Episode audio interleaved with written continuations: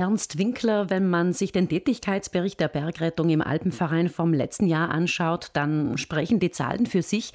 Es hat südtirolweit 1488 Einsätze gegeben. Niemals zuvor waren es mehr Einsätze und Ausrückungen pro Jahr, so steht es da geschrieben. Die Bergretter sind also immer da, das ganze Jahr über sieben Tage die Woche und 24 Stunden am Tag.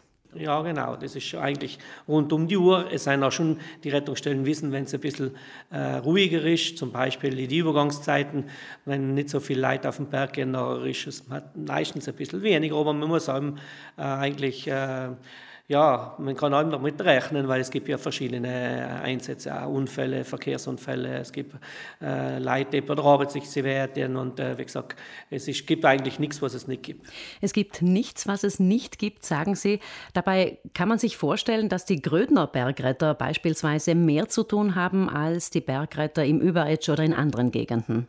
Das stimmt auch teilweise. Grün hat natürlich ganz viel zu tun, weil es relativ ein großes Zoll ist. Das sind drei Gemeinden und das sind die Dolomiten, was natürlich unsicher und im Sommer sind es ganz viele äh, Einsätze, aber es sind auch im Mittelgebirge ganz einige sind kleinere Rettungsstellen, die, die noch nicht so hohe Bergungen oder nicht so technische Berge haben, aber die haben noch eigentlich auch ganz viel zu tun, ja.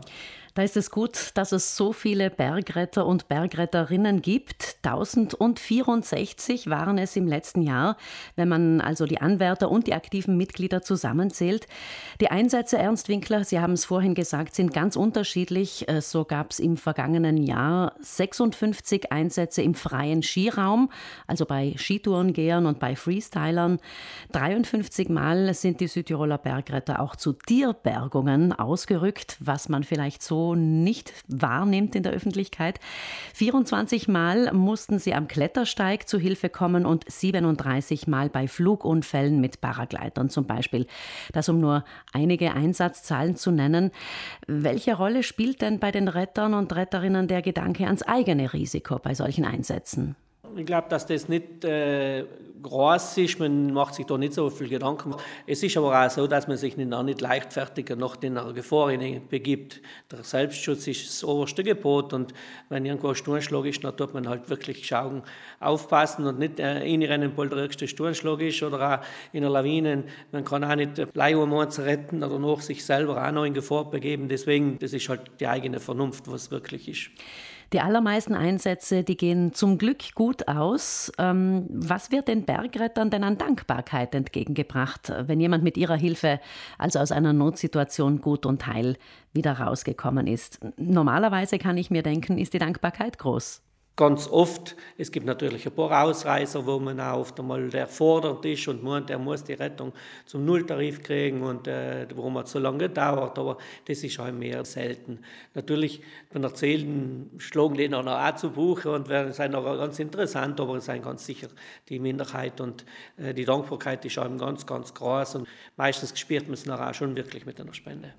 Wir sagen auch Danke an die über 1000 engagierten und ehrenamtlich arbeitenden Bergretter im ganzen Land. Ja, und Ernst Winkler als Landesleiter des Bergrettungsdienstes im AVS haben Sie sich gemeinsam mit Ihrem Team für Reis Südtirol natürlich auch eine Schätzfrage überlegt für unser Sommerschätzspiel Punktgenau. Da soll es natürlich auch um die Bergrettung gehen und die Frage, die ist ganz schön knifflig. Grundsätzlich sind wir davon ausgegangen, dass ja eine gewisse Zoll sein soll, die schwer ist. Dann haben wir jetzt gedacht, ja, jetzt unter 1000 soll es natürlich nicht sein. Aber halt ganz zu hoch soll jetzt auch wieder nicht sein.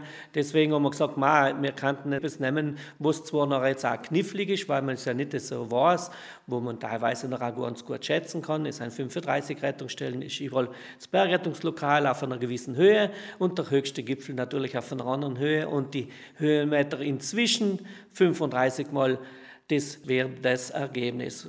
Man könnte es eigentlich alles nachprüfen, wenn man es gut weiß, wo man das Bergrettungslokal ist und man weiß die Höhenmeter und man weiß im Berg, nachher kann man das machen, aber halt wahrscheinlich ist das eine große Arbeit und deswegen wird es wahrscheinlich besser sein, wenn man es schätzen tut.